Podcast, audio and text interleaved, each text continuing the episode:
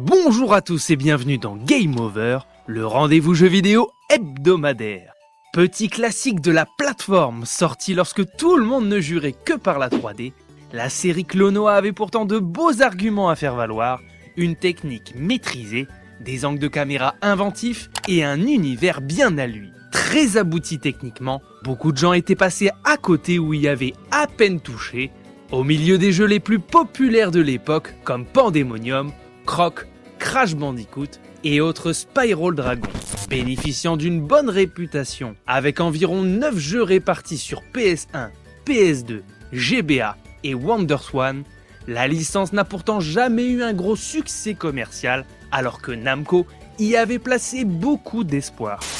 Après deux épisodes canoniques, et dans l'optique d'en produire un troisième, le meilleur moyen de prendre la température était de proposer Clonoa Door to Phantomile et Clonoa Lunatis Tale dans une version remasterisée leur donnant tous les atouts pour avoir une seconde chance auprès du grand public.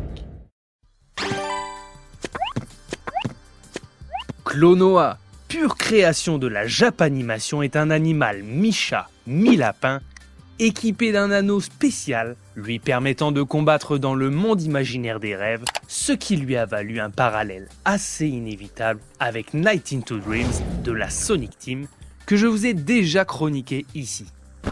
En réalité, il n'a absolument rien à voir. C'est un des tout premiers en 2,5D, jouable avec seulement deux boutons sur la manette, volonté de son créateur. Une d'attaque avec l'anneau magique, double saut, saut et possibilité de planer, le gameplay est assez simple et pourrait même paraître réducteur par rapport à d'autres titres de l'époque, Donkey Kong Country ou encore Yoshi's Island.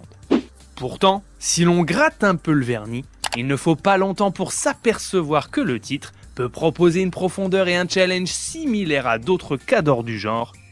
Diamant, défi chronométré, sauvetage des fantomilianes permettent de compléter les niveaux à 100% et débloquer de nouvelles visions cauchemardesques en bonus. La progression pour l'atteindre n'est d'ailleurs pas forcément linéaire, c'est plutôt un bon point.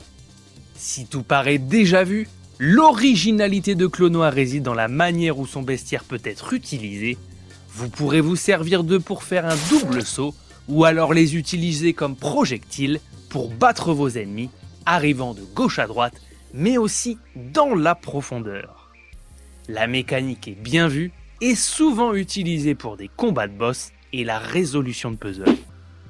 Partenaire privilégié de la PlayStation 1 avec de nombreux titres, Namco a logiquement remis le couvert sur PS2 avec un deuxième opus complètement dingue.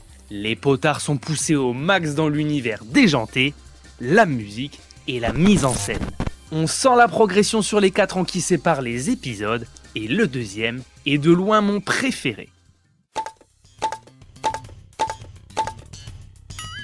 Le moins que l'on puisse dire, c'est que la compilation ne brille pas par la qualité de son contenu. Hormis les deux épisodes canoniques remasterisés, le reste des bonus est réservé aux joueurs qui souhaiteront passer à la caisse et débourser jusqu'à 19,99€ pour récupérer des costumes additionnels et des musiques du jeu. On aurait pu faire mieux pour fêter comme il se doit les 25 ans du premier épisode. Vous avez connu l'âge d'or de la PlayStation Étiez-vous passé à côté de Clonoa à l'époque? Dites-le moi dans les commentaires.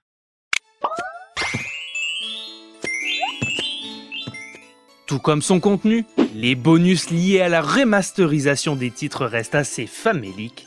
Certes, les titres sont remasterisés, avec des contrastes bien plus clairs par rapport au jeu d'origine, mais on aurait pu s'attendre à un travail un peu plus poussé qu'un simple lifting de la version Wii du premier épisode et de sa suite sur PS2.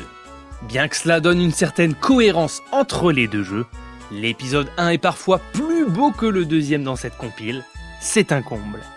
Reste alors la possibilité de parcourir les aventures en mode facile avec des vies illimitées pour les débutants et de jouer en coopération à deux joueurs, ce qui n'était pas possible à l'époque. On remercie Monkeycraft qui a mis sur pied cette compilation. On peut désormais skipper les cinématiques et les avancer en accéléré.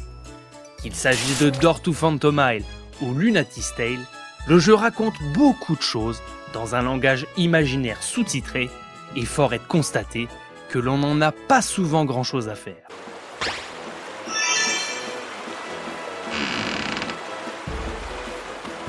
Si vous ressentez un manque de jeux de plateforme, vu que les sorties de ce genre sont plutôt rares en ce moment, n'hésitez pas à sauter sur la Fantasy Rêverie Series de Clonoa, d'autant plus si vous étiez totalement passé à côté de la série à la grande époque de la PlayStation et au début de la PSD.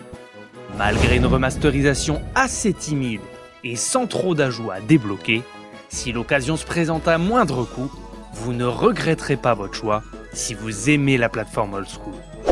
N'hésitez pas à vous abonner, à commenter et à liker ce contenu si vous l'avez apprécié. C'était Game Over. On se retrouve très prochainement pour une nouvelle émission. A plus